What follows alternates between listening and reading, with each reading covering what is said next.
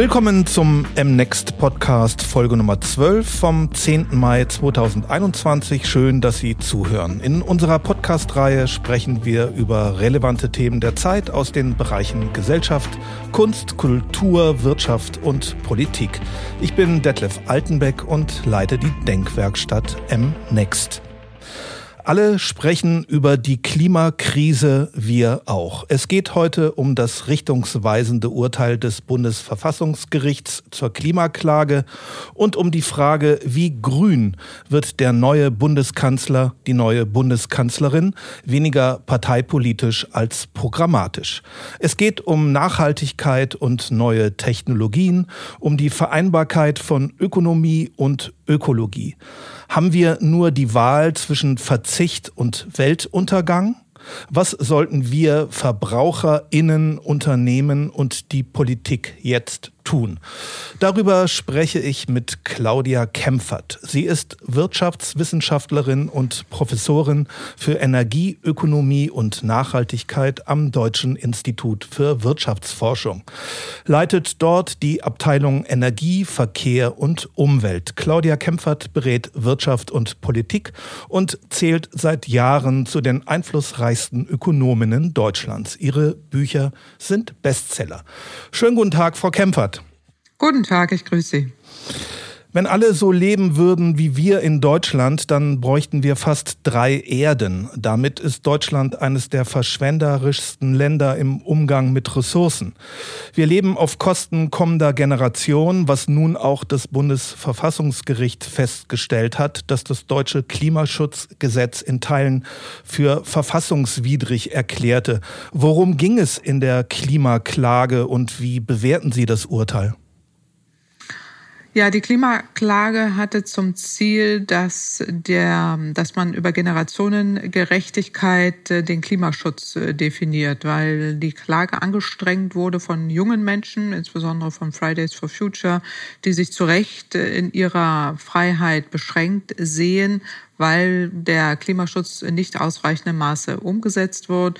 Schon seit über 20 Jahren, muss man sagen, schieben wir diesen Klimaschuldenberg vor uns her und handeln nicht genug. Und äh, das äh, Bundesverfassungsgericht hat in der Tat in einem historischen, äh, bahnbrechenden Urteil zum ersten Mal in der Geschichte der, des, der Existenz des Artikels 20a des Grundgesetzes diesen auch angewendet in seiner eigentlichen Funktion, nämlich, dass wir zukünftige Generationen schützen müssen. Der Staat hat eine Vorsorgefunktion. Genau das sagt dieser Artikel 20a und angewendet auf den Klimaschutz bedeutet es eben, dass wenn wir nicht rechtzeitig handeln, und zwar zeitnah, weil wir schon sehr viel Zeit verloren haben, dann geht der, gehen die Lasten auf, auf die zukünftigen Generationen über. Das heißt, die werden unverhältnismäßig in ihrer Freiheit beschränkt, nicht nur, weil sie dann sehr viel Klimaschutz auf einmal machen müssen, sondern weil sie auch die Leidtragenden sind eines ungebremsten Klimawandels. Und hier ähm, ist es wirklich wegweisend, auch weltweit wegweisend und historisch, was das Bundesverfassungsgericht hier entschieden hat, völlig zu Recht entschieden hat. Es hat sich da auch berufen auf unser Gutachten des äh, Sachverständigenrats für Umweltfragen, was wir vor zwei Jahren äh, veröffentlicht haben äh, und dort deutlich gemacht haben, dass wir entsprechend handeln müssen, dass die planetaren Grenzen eingehalten werden müssen, dass das Klimagesetz, das, ähm, was die Bundesregierung verabschiedet hat, nicht ausreichend ist und das nachjustiert werden muss. Und darauf hat sich das Bundesverfassungsgericht berufen und hier völlig zu Recht auch entschieden. Also insofern muss die Regierung dann auch nachsteuern und das passiert ja auch offensichtlich. Ist das richtig, dass die Politik, die aktuelle Regierung quasi von einem CO2-Budget ausgegangen ist, das da lautet, ähm, wenn wir so weitermachen, müsste dann die Generation oder alles, was nach 2030 wäre, mit null Emissionen auskommen?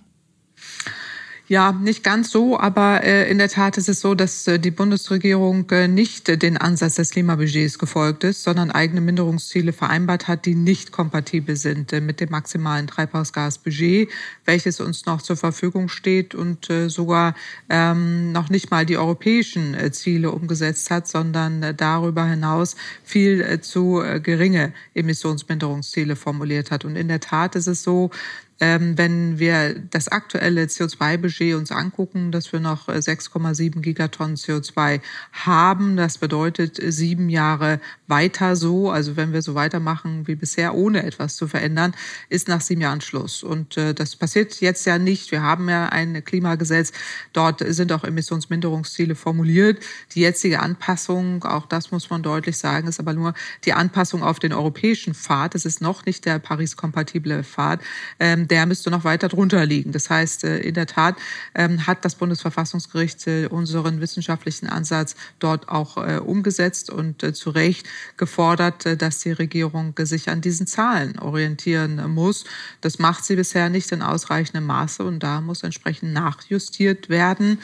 Und nach unseren Berechnungen wäre jetzt, wenn man eine lineare Emissionsminderung sich vornimmt, 2038 Schluss. Das heißt, da müssen die Emissionen auf Null sein. Und je länger wir jetzt warten und noch mehr Emissionen auch verursachen, desto schneller müssen dann die Emissionen auf Null gesenkt werden. Und dann desto abrupter ist es auch. Und das predige ich persönlich schon seit 15 Jahren äh, und sage immer wieder, wir müssen schnell handeln. Je, je später, desto schwieriger. Äh, jetzt sind wir 15 Jahre später und es wird immer abrupter. Äh, und wir schieben es immer weiter noch auf die zukünftigen Generationen. Und das ist nicht nachhaltig. Das ist auch nicht im Sinne der äh, intergenerationalen Gerechtigkeit. Und das müssen wir ändern. In den letzten Jahren hörten wir viel von der Regierung zum Thema Generationengerechtigkeit, wenn es um Finanzen, Schuldenbremse und die schwarze Null ging. Bei Fragen des Klimas brauchte es jetzt erst ein Urteil des Bundesverfassungsgerichts. Bevor wir zur Frage kommen, was jetzt zu tun ist, eine Frage vorweg. Was entgegnen Sie Rechtspopulisten, selbsternannten Querdenkern, Klimaskeptikern und wie sie alle heißen, die die Berichte über den Klimawandel als Hysterie abtun und von einer Ökodiktatur sprechen, in der wir leben? Ja, das kläre ich in meinem aktuellen Buch Mondays for Future ausführlich auf. Da habe ich ein Kapitel zur Ökodiktatur und ein Kapitel zu den Klimaskeptikern. Äh, was entgegnet die Wissenschaft? Da sind wir 26.000 Wissenschaftlerinnen und Wissenschaftler allein in Deutschland, die sich da äh, zusammengetan äh, haben und deutlich machen, dass äh, wir einen Klimawandel, dass der menschengemachte Klimawandel immer gravierendere Folgen hat. Das ist wissenschaftlich belegt äh, und auch in wissenschaftlichen Fachjournalen rauf und runter belegt und das nicht erst seit heute schon, sondern seit über 40 Jahren. Und in der Vergangenheit gab es erhebliche PR-Kampagnen, auch das gehört dazu, äh, muss man deutlich sagen, die zum Ziel hatten, eben diese Klimawissenschaften zu diskreditieren, Zweifel zu sehen, sehen auch mittlerweile gut wissenschaftlich aufbereitet in vielen Studien, äh, wie diese PR-Kampagnen funktionieren, wie die Zweifel gesät werden äh, und äh, wie damit eben auch gerade große Ölfirmen erhebliches Geld investiert haben, um diese wissenschaftlichen Zweifel zu sehen. Und aus dieser Ecke kommen eben diese sogenannten ähm, auch Verschwörungsmythen, die sich dort gerankt haben, die wir aktuell auch bei Corona sehen. Das ist ja fast deckungsgleich, ähm, auch mit den Personen, äh, die dahinter stehen, äh, die eben diese Verschwörungsmythen ähm, verbreiten und äh, teilweise eben aus Interessen geleiteter Kommunikation heraus seitens der fossilen Industrie, teilweise eben auch heraus aufgrund der Tatsache, ähm, dass es bestimmte auch in den öffentlichen Netzwerken bestimmte Bestrebungen gibt, ähm, sogenannte Alternative Facts zu verbreiten. Das kennen wir seit Trump, der das salonfähig gemacht hat, diese alternativen Fakten und die Wissenschaft widerspricht dem regelmäßig.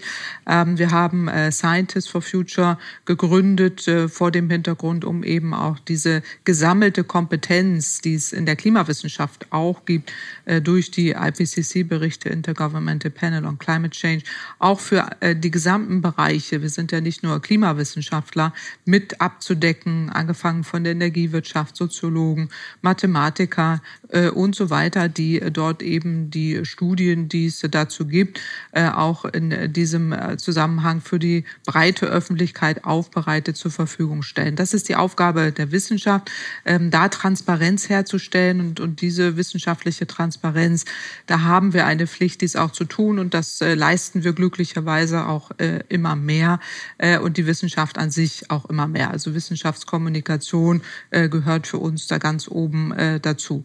Das zweite zur Ökodiktatur, was Sie dort ansprechen, ist, ähm, ist so, äh, dass äh, der, der Vorbehalt der Ökodiktatur genau auch von denen vorgetragen werden, die nichts ändern wollen und äh, dann Angst machen wollen mit populistischen Kampagnen, ähm, dass eben eine solche Ökodiktatur droht und wir einen sogenannten Klimalockdown haben. Umgekehrt wird allerdings ein Schuh draus. Das lernen wir auch aktuell in Corona, dass wir nur gemeinschaftlich, demokratisch wirklich Klimaschutz umsetzen können. Man braucht eine allgemeine Akzeptanz, eine breite Akzeptanz dafür.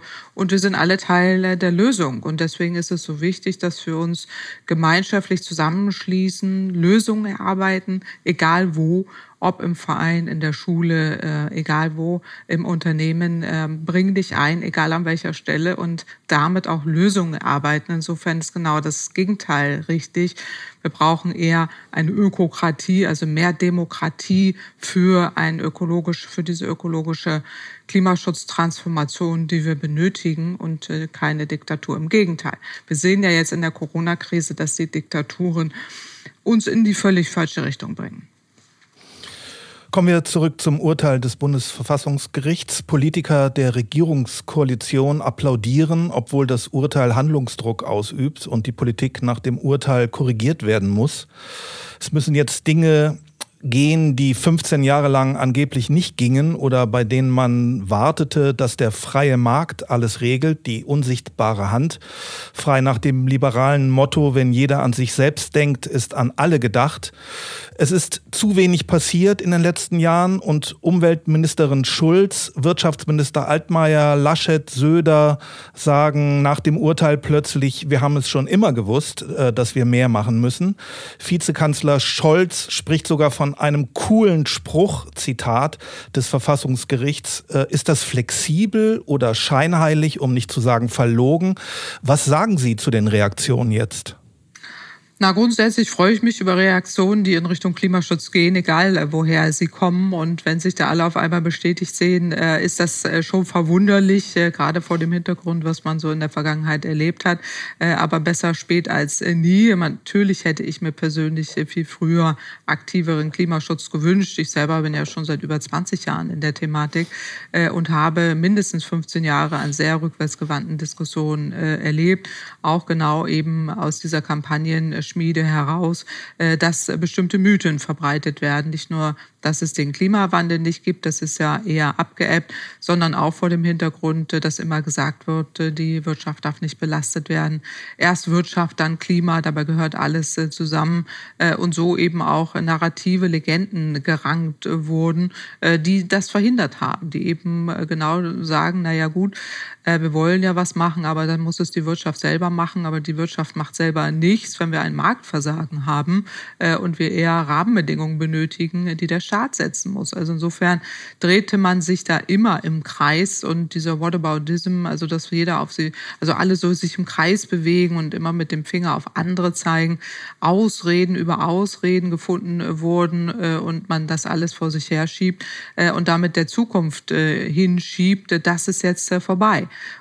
Und wenn da plötzlich alle applaudieren, ist das äh, verwunderlich, aber für den Klimaschutz auch gut, weil jetzt kommt endlich mal äh, Bewegung äh, rein. Jetzt kommt endlich mal der Schwung, den wir seit 15 Jahren brauchen für die ganze Thematik.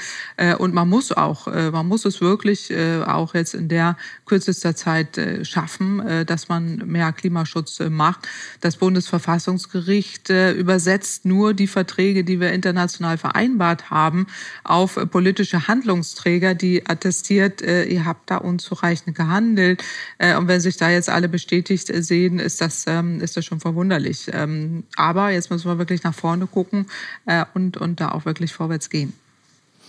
Ihr aktuelles Buch trägt den Titel Mondays for Future, Untertitel Freitags demonstrieren, am Wochenende diskutieren, am Montag anpacken und umsetzen.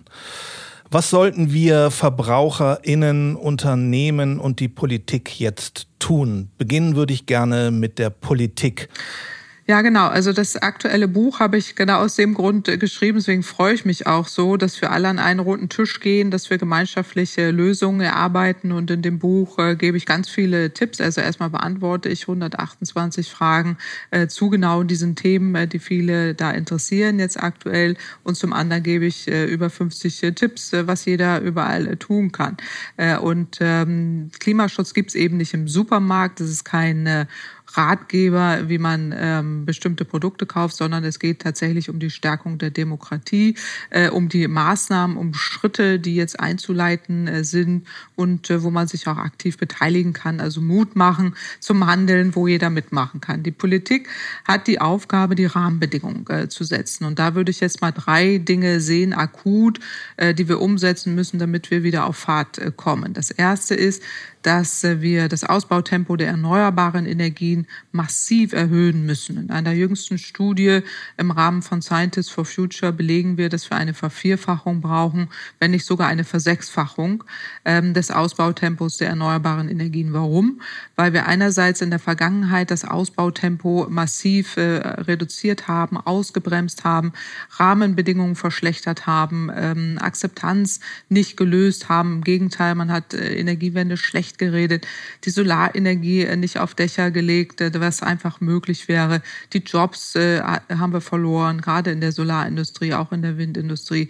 Also da wäre in kürzester Zeit nicht nur aus Klimasicht sehr viel zu holen, sondern auch wirtschaftlich, weil man schafft Jobs, Innovationen und Industriearbeitsplätze, die enorm wichtig sind. Und dazu gehören eben die Rahmenbedingungen, die Ausbauziele erhöhen, die Genehmigungsverfahren erleichtern, Flächen ausweiten, Weisen, die nicht in äh, Konflikt sind mit, äh, mit Umwelt- und äh, Naturschutz. Also da ist eine lange Liste, die der Regierung vorliegt, äh, die bekannt ist. Äh, und das Ausbautempo wurde massiv eingebremst. Und äh, das ist auch nochmal wichtig vor dem Hintergrund, weil die Bundesregierung mit niedrigen Stromverbrauchszahlen rechnet. Der Stromverbrauch wird sich erhöhen und nicht senken. Und deswegen ist es so wichtig, dass man da auch nochmal adjustiert und anpasst, die, die Ausbauziele nochmal nach oben erhöht, äh, und da kommt man eben auf diese Vervierfachung, Versechsfachung. Das ist das Erste. Das Zweite ist, äh, und gleichzeitig den Kohleausstieg auch schneller gestalten. Das, das wird jetzt sowieso kommen müssen durch die erhöhten Minderungsziele. Das Zweite ist Verkehrswende. Äh, da geht es darum, Verkehrsvermeidung, Verlagerung und Optimierung. Sprich, wir müssen wegkommen von den vielen Stehzeugen, die wir in Deutschland haben. Also wir haben 47 Millionen Fahrzeuge in Deutschland, die 23 Stunden am Tag im Durchschnitt äh, herumstehen, wahnsinnig viel Platz brauchen, vom Parkplätzen bis zu Straßen und Infrastruktur. Ähm, und da äh, wäre es sinnvoll, dass man eher auf Mobilität setzt, also die Mobilitätswende wirklich einleitet, weg von individuellen Fahrzeugen hin zu geteilter Mobilität, ähm, individueller Elektromobilität äh, gepaart mit Digitalisierung schafft eine enorme Flexibilisierung des Verkehrssektors und zukünftig auch mehr äh, geteilt. Das bietet sich ja durch die Apps äh, dann auch an. Plus eben Schienenverkehr, ÖPNV, Radwege, Fußwege. Also die menschengerechte Mobilität muss im Vordergrund stehen. Weggehen von der autogerechten Mobilität hin auch zur menschengerechten Mobilität. Im Übrigen auch und gerade auf dem Land, wo äh, Elektrofahrzeuge nicht die Probleme haben, die sie in den Städten haben. Also das ist, das ist der zweite wichtige Baustein. Und der dritte ist Energiesparen, Energiesparen, Energiesparen sparen, äh, im äh, Gebäudebereich mehr tun, um energetische Gebäudesanierung zu fördern. Das hilft auch der Konjunktur. Jobs äh, in der Region werden geschaffen, konjunkturell äh, sinnvoll. Auch im Industriebereich gibt es viele Effizienzpotenziale, die nicht genutzt werden, äh, wo man ähm, sehr viel mehr Energiesparmaßnahmen umsetzen muss äh, und auch kann. Äh, und auch in anderen Bereichen muss Energie eingespart werden, weil wir den Primärenergiebedarf massiv senken müssen, hin zu einer Vollversorgung mit erneuerbaren Energien, wo wir zwar mehr Strom verbrauchen, aber viel weniger insgesamt, viel weniger Energie insgesamt. und deswegen sind diese drei wesentlichen wesentlichen Komponenten die, die die Regierung sofort angehen sollte. Zum Thema Wind- und Solarenergie erlauben Sie mir eine persönliche Frage. Sie saßen neulich in der Talkrunde Markus Lanz neben Friedrich Merz, der über Ihre Ausführungen zum Klimathema lachte und bemerkte, es gibt Tage in Deutschland, ich zitiere Herrn Merz, da weht kein Wind und scheint keine Sonne. Ich komme vom Land und bei mir zu Hause scheint auch nachts die Sonne nicht. Zitat Friedrich Merz, Ende. Da fragte ich mich, was denkt Frau Kempfert in solchen Momenten?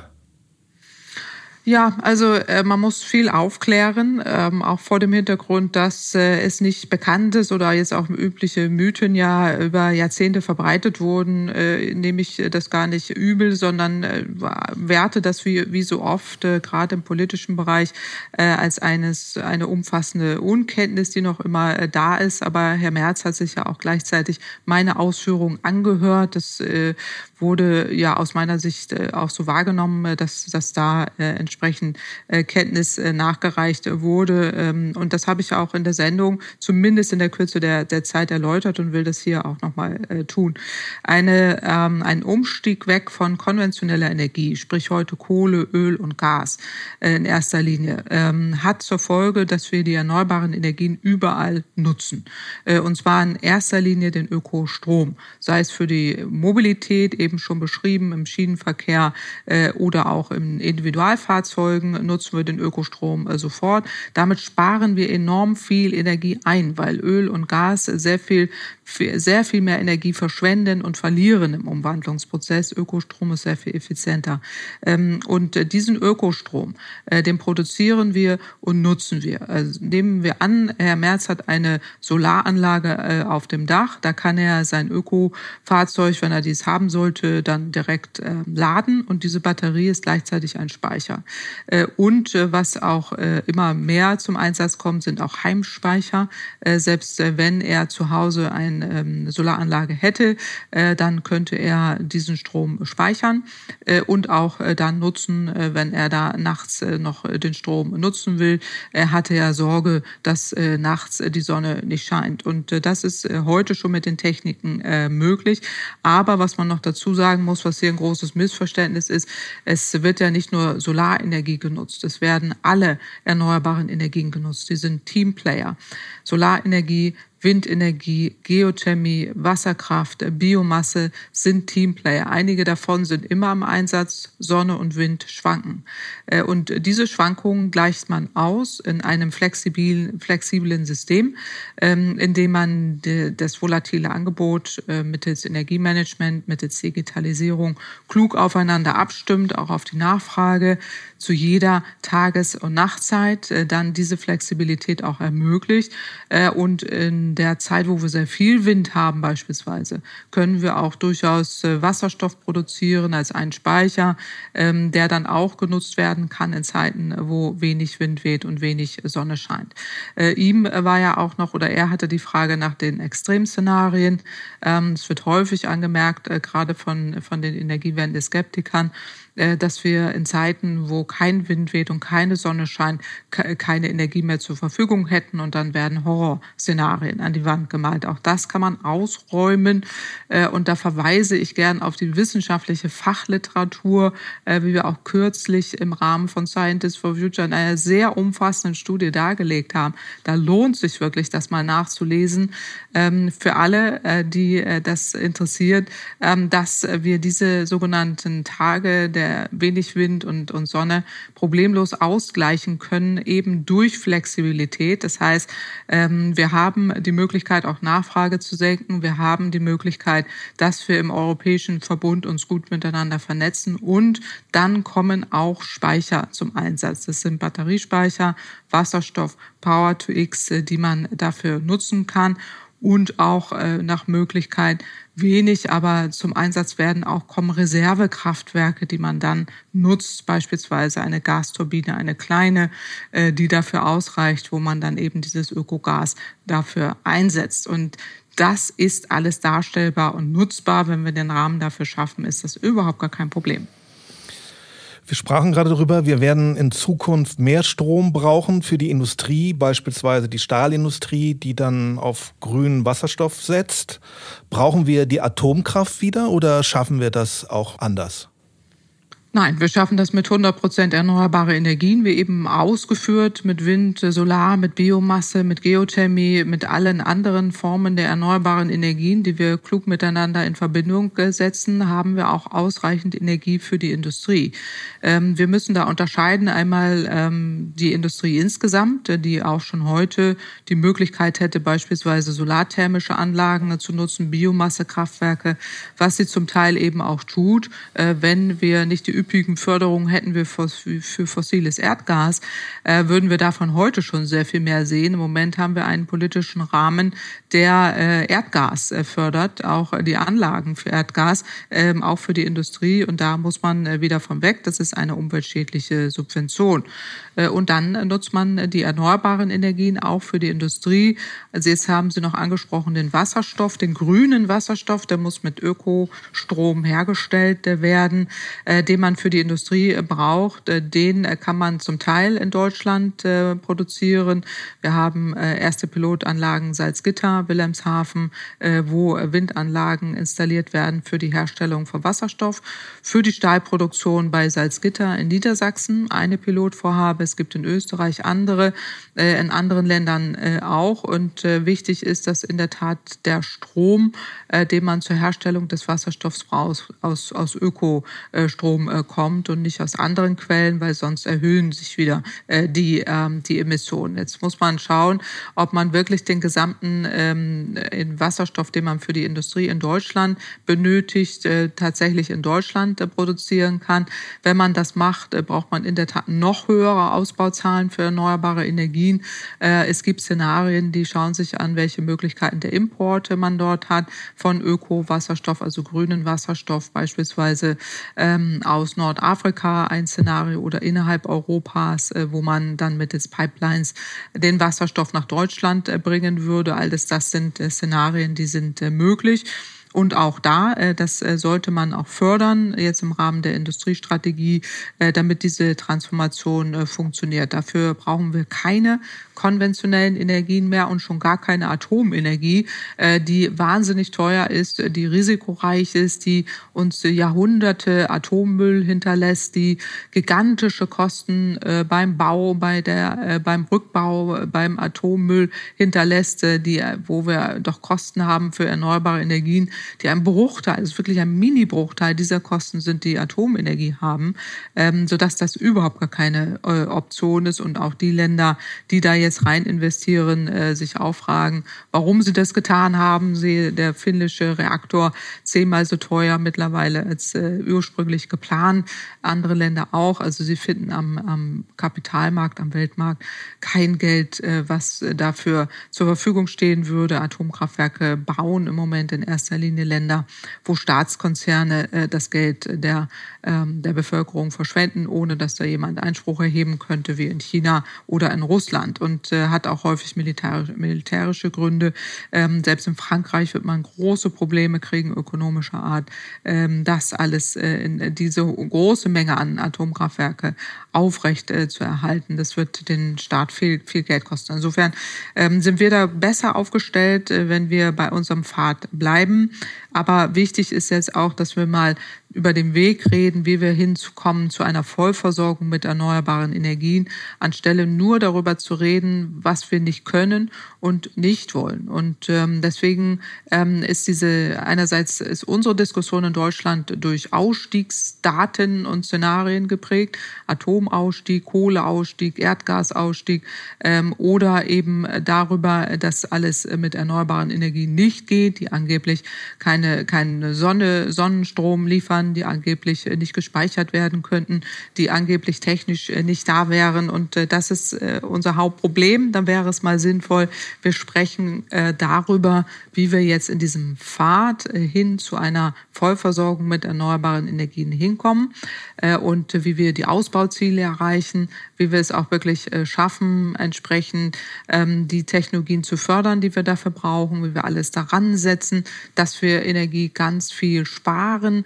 und nicht verschwenden. Und darüber wird aus meiner Sicht zu wenig geredet. Da müssen wir, glaube ich, noch hinkommen, dass wir jetzt äh, diesen Schwung nutzen, den es jetzt durch äh, das Bundesverfassungsgerichtsurteil gibt um dann auch tatsächlich diesen Weg ähm, zu beschreiben und gemeinschaftlich gehen zu können.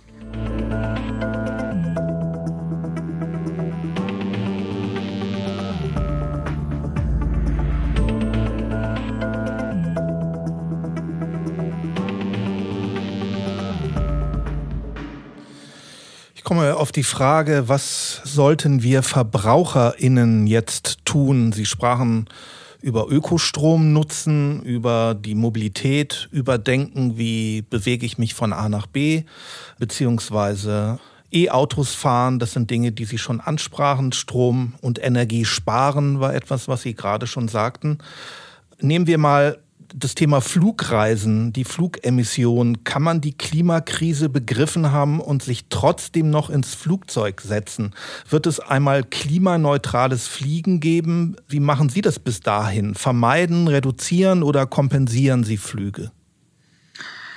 Ich mache eine Kombination aus allen. Ich persönlich, ähm, gerade vor Corona, äh, bin ich auch zu internationalen Tagungen geflogen und äh, habe die Emissionen kompensiert, obwohl ich hier deutlich sagen muss, äh, man muss sehr genau hinschauen, welche Kompensationswege man wählt ähm, und die äh, entsprechende Fluglinien, die dafür ein Euro beispielsweise irgendeine Kompensation anbieten, ähm, sind da nicht glaubwürdig, weil äh, wir tatsächlich, ähm, wenn wir ernsthaft in Klima Klimaschutz investieren, eher Preise ansetzen müssten äh, für 180 Euro pro Tonne CO2. Also so ein Flug nach äh, Kalifornien, wenn ich den an, zu den Kollegen nach Stanford tätige, kostet dann äh, tatsächlich 50 oder 60 Euro mehr, äh, wenn ich äh, den entsprechend, wenn ich die Tonnen äh, mit diesem äh, Preis äh, dort ansetze. Oder ähm, insgesamt ist es so, dass ich meinen gesamten Über, also dass ich sehr wenig äh, CO2-Emissionen verursache, weil ich sehr klimaschonend lebe. Von Natur aus schon. Also ich fahre nur Bahn und äh, Fahrrad, lebe in gedämmten äh, Gebäude, mache in Deutschland Urlaub und ähm, muss eben ab und zu einen äh, Flug äh, machen. Und äh, das hat sich jetzt aber auch zum größten Teil erledigt, weil die Videokonferenzen jetzt durch die Digitalisierung und den Schub, den Corona da gegeben hat, äh, so viel besser geworden sind, dass wir sie sehr viel häufiger nutzen werden und ich in der Zukunft noch viel weniger persönlich fliegen werde. Was aber bedeutet, äh, also ich äh, bin äh, grundsätzlich der Meinung, dass Menschen, die fliegen müssen und auch wollen, das tun können müssen. Allerdings Klima, also emissions, emissionsfrei, so muss man es wirklich nennen. Das klimaneutral ist hier missverständlich, weil es ähm, in der Vergangenheit sehr häufig zu Greenwashing geführt hat, dass man ähm, Bäume pflanzt oder es wurde einem angeboten, Bäume irgendwo zu pflanzen. Und wenn man da nachgerechnet hat, festgestellt hat, dass es nicht nur 30 bis 40 Jahre dauert, bis dieser Baum tatsächlich irgendwann so weit ist, dass er meine Emissionen äh, senken kann oder neutralisieren kann, äh, so, oder auch äh, der Erhalt der Wälder hier sehr wichtig ist, äh, aber auch da nur ein Bruchteil der Emissionen ausgeglichen werden kann kann, sondern es wirklich darum gehen muss, die Emissionen zu senken, überall, äh, wo es geht und überall auf der Welt und wir dafür nicht einen, einen Ausgleichsmechanismus äh, als Ausrede haben, äh, um dann entsprechend nicht zu handeln. Also da muss man sehr stark aufpassen, aber perspektivisch äh, gesprochen ist es so, dass wir klima- oder emissionsfreien Treibstoff in der Zukunft brauchen. Nach Möglichkeit hätten wir ihn heute schon im Einsatz haben müssen. Also vor 13 Jahren, als ich mein erstes Buch, Die andere Klimazukunft, geschrieben habe, habe ich gesagt, lasst uns rein investieren in emissionsfreien Kraftstoff. Äh, ist bis heute nicht passiert, aber ähm, auch hier besser spät als nie. Jetzt geht es darum, dass wir, wenn wir Ökostrom im großen Umfang haben und auch ausbauen, auch weltweit, weil er ja mittlerweile so viel Preis preiswerter ist als alles andere, ähm, dass man daraus beispielsweise Wasserstoff herstellt, diesen Wasserstoff äh, anreichert mit ähm, CO2 aus der Atmosphäre. Das ist äh, genau diese ähm, CCS-Technologie oder Neutralisierung, die dort sinnvoll ist äh, und dann sogenanntes Power-to-X herstellt, also Kraftstoff mittels Ökostrom und dieser Kraftstoff dann zum Einsatz kommt in, im Flugbereich, aber auch im Schiffsverkehr beispielsweise, teilweise auch im Schwerlastverkehr. Ähm, und diesen äh, Kraftstoff, die Technik äh, wissen wir, sie, sie ist einsatzfähig. Aber man braucht dafür die Rahmenbedingungen. Wir bei, wieder bei der Politik sind, äh, die das einerseits fördern muss, aber auch der, der Wirtschaft die Aufgabe geben muss, dass sie dies so schnell wie möglich äh, umsetzt und ähm, wir auch damit die entsprechenden ähm, Schritte in die richtige Richtung äh, gehen. Auch ist es sehr, also was wir in den letzten Jahren ja erlebt haben, ist es ja sehr auffällig, dass ähm, wir die klimaschädlichen Verhaltensweisen nicht in dem Umfang Kostenwahrheit geschaffen haben, sondern äh, es verschleiern die wahren Kosten und es den zukünftigen Generationen zuschieben. Da sind wir wieder beim, beim Thema. Ähm, denn eine Tonne CO2 kostet äh, gemäß Umweltbundesamt 180 Euro pro Tonne CO2. Das äh, muss man einpreisen, auch bei jedem äh, Flug äh, und damit eben auch eine gewisse Kostenwahrheit und Kostenehrlichkeit herstellt. Dann kostet der Flug aber nicht mehr 19,90 Euro nach Mallorca, sondern entsprechend mehr. Und um diese Kostenwahrheit geht es auch. Und die Frage ist ja auch, ob wir wirklich für 19,90 Euro nach Mallorca fliegen müssen und das Taxi zum Flughafen mehr kostet als der Flug an sich. Ähm, daran erkennt man, oder auch der Zug fünfmal so teuer ist als äh, der Flug äh, und da, wenn sie jetzt innerhalb Europas unterwegs sind. Und diese Kostenrelation, die muss man auch ausgleichen, um, um entsprechende Anreize zu geben, dass man entsprechend sich auch klimaschonender verhält und äh, damit eben auch die, die neuen Märkte, die klimaschonende Märkte entstehen können. Auf die Frage, was sollten wir VerbraucherInnen tun, kommt auch das Thema äh, Fleisch und Landwirtschaft sicherlich, ähm, ist da relevant in dem Zusammenhang. Methaneinsparung, Futter, Dünger sind alles so Dinge, die wir als Verbraucher sicherlich äh, auch berücksichtigen sollten in unserem täglichen Verhalten. Also sag mal einfach weniger Fleisch essen, ist auch schon mal ein Beitrag. Ökologische Produkte sind aber teurer als konventionelle. Sie kann sich nicht jeder leisten. Geht das Soziale und Ökologische zusammen? Ist Klimaschutz nicht unsozial und nur was für Reiche? Na, Klimaschutz ist gelebte soziale Gerechtigkeit, was äh, daran liegt, dass die Haushalte oder Menschen, die einen hohen Fußabdruck haben, CO2-Fußabdruck, sind diejenigen, die in großen Gebäuden wohnen, Häusern auf dem Land, in meistens zwei oder sogar drei Fahrzeuge haben äh, und die wirklich einkommensschwachen Haushalten, Haushalte in ähm, Wohnungen leben, die sind klein, äh, die äh, verursachen äh, nicht viele CO2-Emissionen, sind mit dem Bus unterwegs oder zu Fuß äh, und können sich überhaupt gar kein Fahrzeug leisten. Und deswegen ist der, ist die soziale Gerechtigkeit Gerechtigkeit unmittelbar mit dem Klimaschutz äh, verbunden, indem nämlich diejenigen, die für den Klimawandel verantwortlich sind, die mit dem hohen CO2-Fußabdruck, diese Kosten auch bezahlen und äh, zukünftig auch äh, sehr viel stärker dafür zur Kasse gebeten werden. Aktuell bezahlen wir das alle heimlich über die Klimaschäden, die wir begleichen, über die umweltschädlichen Subventionen, die auch von einkommensschwachen Haushalten finanziert werden müssen. Und das ist daran eben so sehr sozial ungerecht. Also noch ein Satz auch zu den Ökoprodukten, die Sie äh, meinen, ähm, dass eben äh, klimaschonende Produkte auch im Supermarkt Luxusgüter sind, die sich äh, niemand äh, leisten kann. Wenn wir ernsthaft nachhaltige Landwirtschaft äh, machen würden, wo wir eben nicht indirekt Subventionen bezahlen für die sehr ähm, an der Natur Raubbau betreibende Landwirtschaft zu Lasten der Tiere, zu Lasten der Umwelt und damit heimlich alle Umweltschäden begleichen müssten, würden wir auch dort volle Kostenwahrheit haben und die Gesundheitskosten von den Gesundheitskosten mal ganz zu schweigen, die wir alle auch mit begleichen müssen, weil wir eben dort sehr landwirtschaftsfeindlich auch agieren. Ähm, und die Produkte würden dann auch entsprechend äh, ihrem Preis die Kostenwahrheit äh, mit abdecken.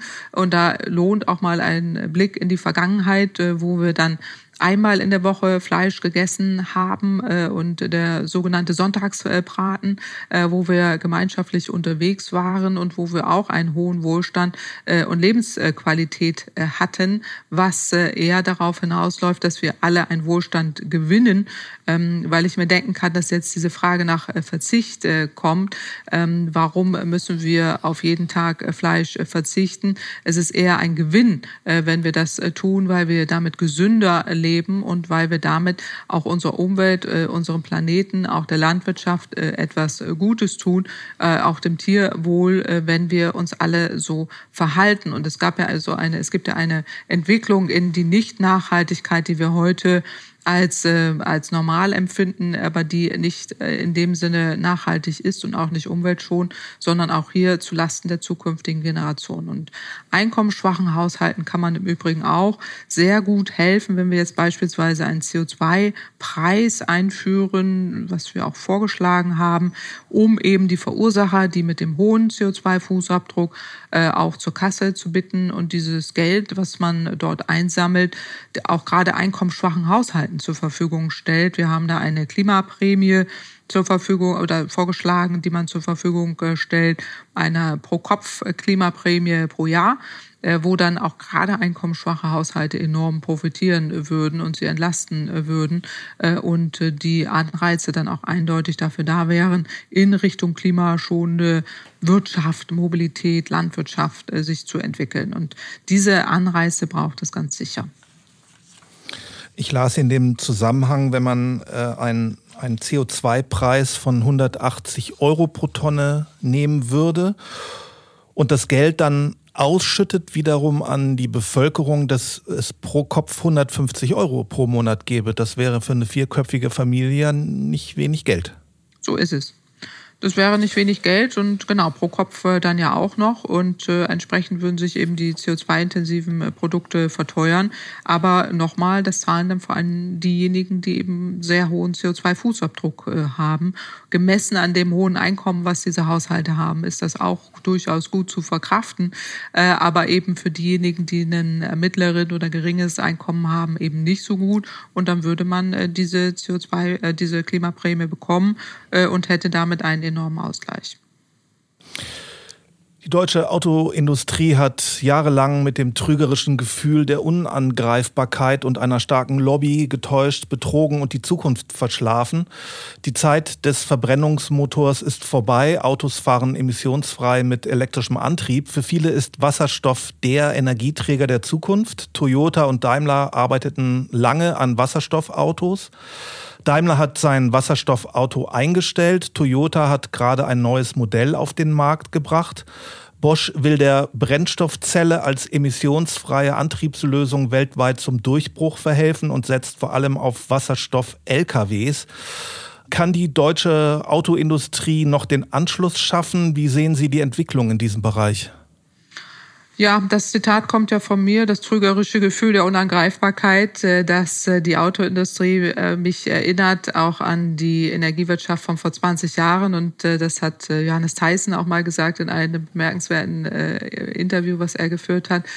Und er hat völlig recht, denn in der Tat hat die Autoindustrie lange geschlafen und auch alles dafür getan, dass sie den Umstieg nicht rechtzeitig angeht, ähm, auch verlächerlicht oder lächerlich gemacht und die Politik äh, beeinflusste, dass eben weder strengere Grenzwerte kommen, der Dieselskandal, den muss man da auch nennen in diesem Zusammenhang, der auch äh, damit äh, Erwähnung finden muss, aber ähm, auch nicht die richtigen Schritte in die richtige Richtung gemacht hat.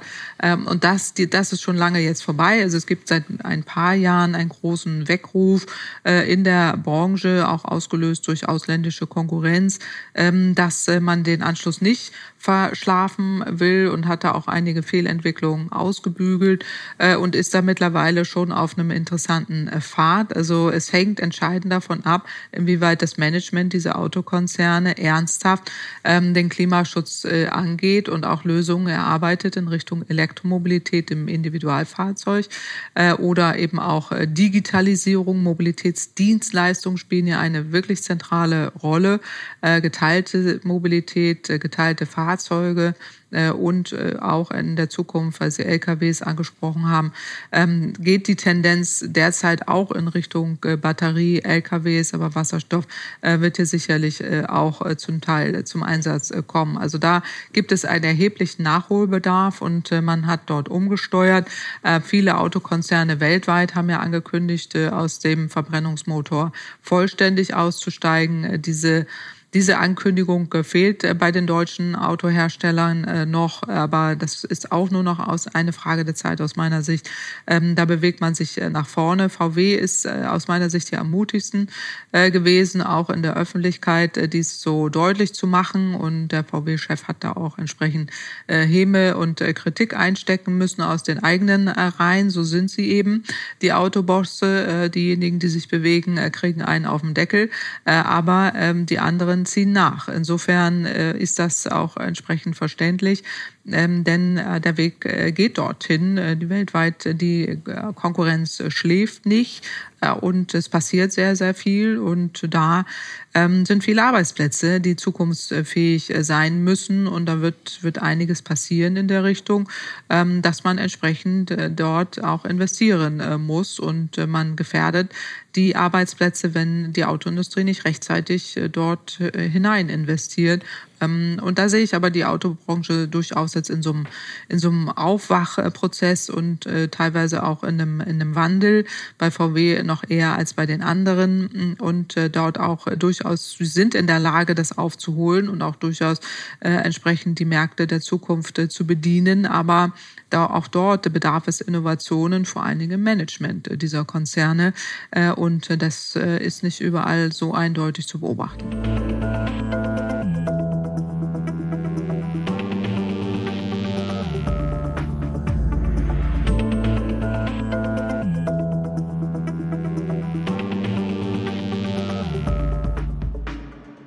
Im Hinblick auf die Bundestagswahl im September wird der Klimaschutz vermutlich das Thema sein. Kanzlerkandidat Armin Laschet stellt nach wie vor die Frage Wirtschaft oder Klima, was ist wichtiger und beantwortet sie mit Wirtschaft.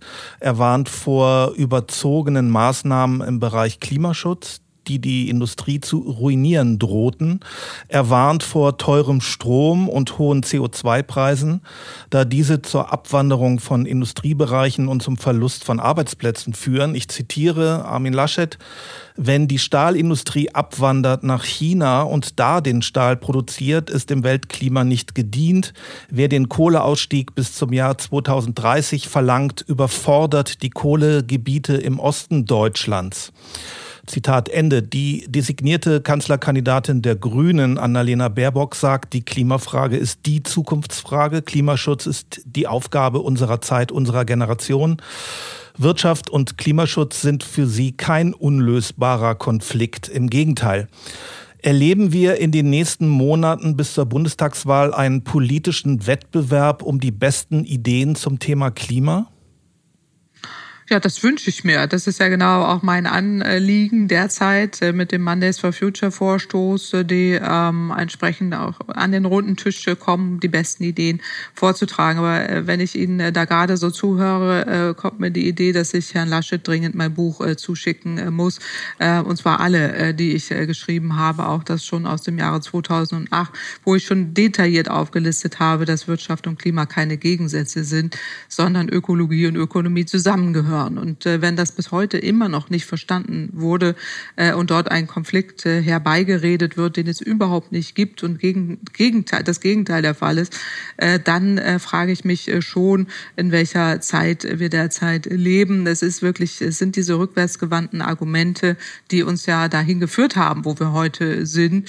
Äh, und wenn ich jetzt anschaue, die Bundesregierung, die diese verschärften Klimaziele eingeführt hat, äh, dann noch zu leugnen äh, und auch zu sagen, äh, wir dürfen die Wirtschaft nicht überfordern, hat man offensichtlich immer noch nicht verstanden, dass es große wirtschaftliche Chancen gibt durch Klimaschutz und der Klimawandel kostet und der Klimaschutz nützt. Und das ist das zentrale Einmaleins der heutigen Zeit, was ich mir wünschen würde, was wirklich jeder Politiker auch endlich durchdrungen haben sollte.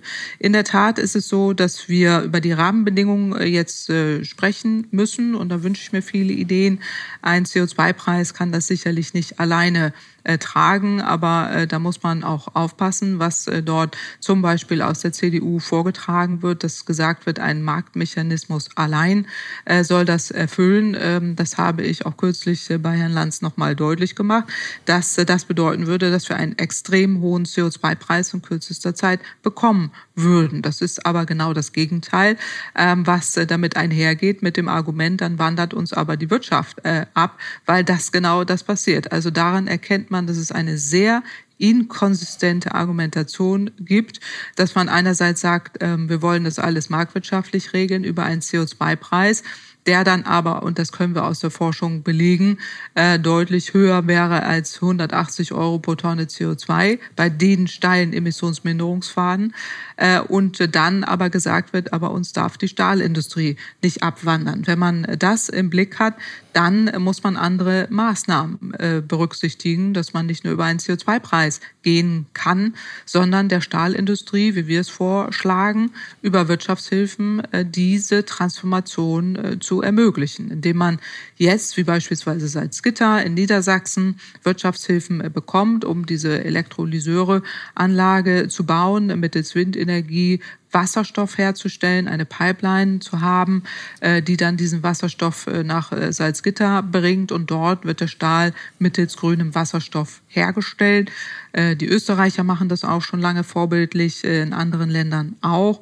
Ähm, das ist die Zukunft und wenn man das will, dann muss man das unterstützen. Parallel, das ist ja auch das, was in Europa läuft mit dem Green Deal, muss man sich wehren vor billiger, schmutziger ähm, Stahl Konkurrenz, insbesondere aus äh, China, die dort mittels Kohlekraftwerke Stahl herstellen, sehr klima- und umweltschädlich. Äh, und das passiert auch, man diskutiert da eben jetzt sogenannte Grenzabgaben oder CO2-Ausgleichsabgaben, äh, Klimaprämien für energieintensive Vorprodukte, ähm, die dort im, diskutiert werden, wo man genau eben diese Billigkonkurrenz, diese Dumping, ähm, umweltschädliche Billigkonkurrenz abwehren will. Das wird auch kommen in irgendeiner Form, mit welchem Instrument genau weiß man noch nicht. Aber auch das ist dann ein vorgeschobenes Argument. Diese Argumente, die Sie gerade vorgetragen haben, haben uns leider in diese Situation äh, gebracht, also die Herr Laschet hier insbesondere vorgebracht hat, die haben uns leider in die Situation gebracht, äh, die wir die wir ähm, heute sehen, dass wir eben nicht beim Klimaschutz da sind, wo wir sein hätten sollen. Äh, und äh, sie im Jahre 2021 immer noch äh, vorzutragen, ist aus meiner Sicht nicht wirklich zukunftsführend und, und wegweisend, sondern da brauchen wir neuere Ideen, auch äh, neuere Maßnahmen, wie man der Wirtschaft helfen kann bei der Transformation anstelle äh, zu sagen, äh, wir haben äh, Sorge, dass die Wirtschaft das nicht äh, stemmen kann. Das hören wir seit 15 Jahren und das hat nur dazu geführt, dass Klimaschutz verschleppt wurde. Diese Zeit der Ausreden ist jetzt vorbei. Jetzt brauchen wir Antworten und Lösungen äh, und da werbe ich sehr dafür, im Sinne, ganz im Sinne von Mondays for Future auch Herrn Laschet einzuladen und erstmal sich zu informieren und dann auch mitzumachen. Es gibt auch Stimmen in der Politik, die sagen, wir müssen jetzt sehen, wie wir wirtschaftlich und finanziell aus der Corona-Krise rauskommen, wie wir Arbeitsplätze erhalten und schaffen und wie wir unsere Schulden regeln. Da können wir jetzt nicht noch das Klima retten. Wie grün wird der neue Bundeskanzler, die neue Bundeskanzlerin sein? Weniger parteipolitisch als programmatisch? Na, die Schulden werden immer umso größer, je weniger Klimaschutz wir betreiben. Klimaschutz ist eine aktive Schuldenbremse. Und ähm, das liegt daran, dass wir einerseits Klimaschäden vermeiden, indem wir in Klimaschutz investieren. Und andererseits, indem wir in Klimaschutz investieren, schaffen wir zukunftsweisende Jobs äh, und äh, damit Wertschöpfung und helfen der Volkswirtschaft. Siehe erneuerbare Energien, Industriearbeitsplätze, siehe Energieeffizienz, äh, Einsparmaßnahmen, neue Technologien, Elektromobilität. Nur umgekehrt wird ein Schuh draus. Und wenn wir jetzt Wirtschaftshilfen bereitstellen, sollten wir das tun für die sozial-ökologische Transformation in die Digitalisierung investieren, in die ähm, Ladeinfrastruktur, in die Elektromobilität investieren, den Schienenverkehr ausbauen, Schienen statt äh, Straßen äh, im Vordergrund haben äh, und äh, auch entsprechend die energetische Gebäudesanierung finanziell unterstützen, die Industrie in Richtung äh, grünen Wasserstoff ausrichten. Diese Wirtschaftshilfen nur noch dafür ausgeben, dann hätten wir einen Großteil dieser sozialökologischen Transformation äh, geleistet. Wenn wir jetzt Geld geben wie wir es 2008 gemacht haben, für vergangene Techniken, für konventionelle Energien, äh, dann wird der Umstieg immer teurer. Und dann schieben wir das nicht nur den zukünftigen Generationen hin, sondern wir machen es auch immer schwieriger und unwahrscheinlicher. Und das ist das Hauptproblem, äh, wo man einen Erkenntnisgewinn äh, braucht, auch seitens der Politik, dass wir ähm, beides miteinander, also im Grunde genommen drei oder sogar vier Krisen mit einer Klappe schlagen können. Die Corona-Krise, in der wir jetzt rauskommen, eben äh, mit den entsprechenden Maßnahmen, die Rezession, also die wirtschaftliche Krise durch Wirtschaftshilfen in die richtigen Bereiche, die Energiekrise, in der wir Resilienz stärken durch die erneuerbaren Energien, durch weniger Abhängigkeit von fossilen Ressourcen, weniger Preisschocks äh, und die Klimakrise, die vierte, äh, weniger Klimawandel, weniger Schäden dadurch, sondern ähm, tatsächlich der Wirtschaft helfen. Also insofern haben wir dann eine Win-Win-Win-Win-Win-Situation, wenn wenn man dieses gleichzeitig berücksichtigen würde. Bleiben wir zuversichtlich. Danke für Ihre Zeit. Danke für das erhellende Gespräch. Claudia Kempfert. Danke Ihnen. Wenn Ihnen die Folge gefallen hat, dann abonnieren Sie unseren monatlichen Podcast in den üblichen Apps und empfehlen Sie uns weiter. Wir freuen uns auf Kritik, Anregungen und Kommentare auf allen bekannten Kanälen oder direkt unter mnext.marbit.com. Danke fürs Zuhören. Bis zum nächsten Mal.